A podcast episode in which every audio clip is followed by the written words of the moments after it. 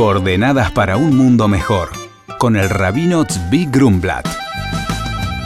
El programa de hoy es en honor al Bar Mitzvah de Ilan, hijo de Yoram y Gila, que crezca un Hasid con todas las bendiciones.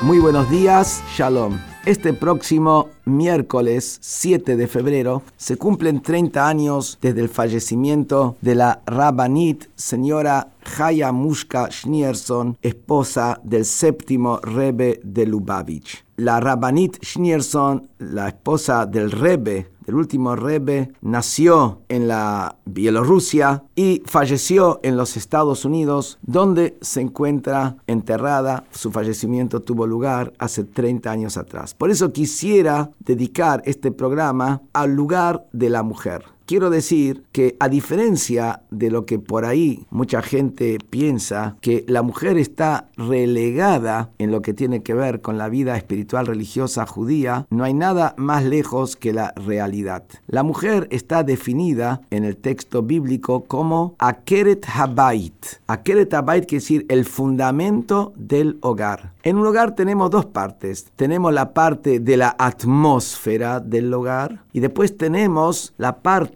concreta y técnica de un hogar. Es verdad que la mujer hace al manejo diario del hogar con todas las necesidades del hogar técnicas, pero más aún está la impronta de la atmósfera que la mujer impone en el hogar. Está traído en el libro del rey Salomón, Jachmot Nashim Banta Bait. Las mujeres sabias construyen hogares. Se necesita de esa calidez, de esa comprensión de esa paciencia, de ese cariño especial que hay una mujer. Dios le dio al hombre una fortaleza para luchar, luchar, abrirse paso en la vida, pero le dio también el contrapeso que sería esa capacidad espiritual que hay en una mujer. Más aún, en el Talmud está dicho que en la mujer hay una fe que es mucho más potente que la fe que hay en los hombres. Vemos que también las mujeres incluso son mucho más luchadoras, tienen mucho más fe que los hombres. Y es por eso que Dios le encomendó a la mujer que los hijos estén bajo su regazo, bajo su cuidado, porque lo que puede dar una madre no lo da absolutamente nadie. Desgraciadamente hoy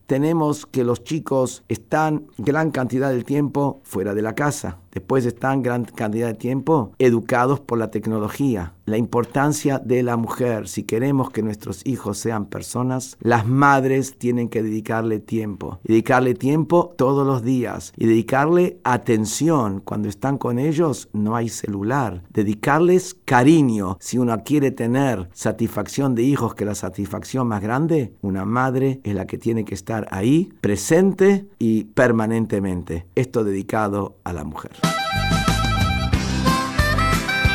Nos escribe su lema de Mar del Plata. Dice, hola rabino, quisiera saber qué diferencia hay entre la Torah y el Talmud. ¿No son las dos leyes de Dios? Hola Zulema, le responde el rabino, gracias por tu consulta. La Torah, a la que también se refiere como Torah escrita, fue entregada en el monte Sinaí. Junto a ella, Dios le dijo a Moisés que le entregaba los mandamientos. Esto se refiere a la Torah oral. Originalmente la ley oral no fue transcrita, en cambio, se transmitía de padre a hijo y de maestro a discípulo. Hace aproximadamente 1800 años, el rabino Lejudá, el príncipe, concluyó que debido a todas las tribulaciones del exilio, la ley oral sería olvidada si no se escribía en papel. Él, por lo tanto, reunió a los eruditos de su generación y compiló la Mishnah, una colección abreviada de todas las enseñanzas orales que le precedieron y a partir de la cual fue escrito el Talmud.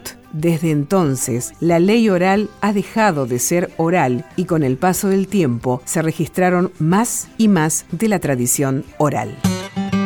Por consultas al rabino pueden escribirnos a coordenadas.jabad.org.ar.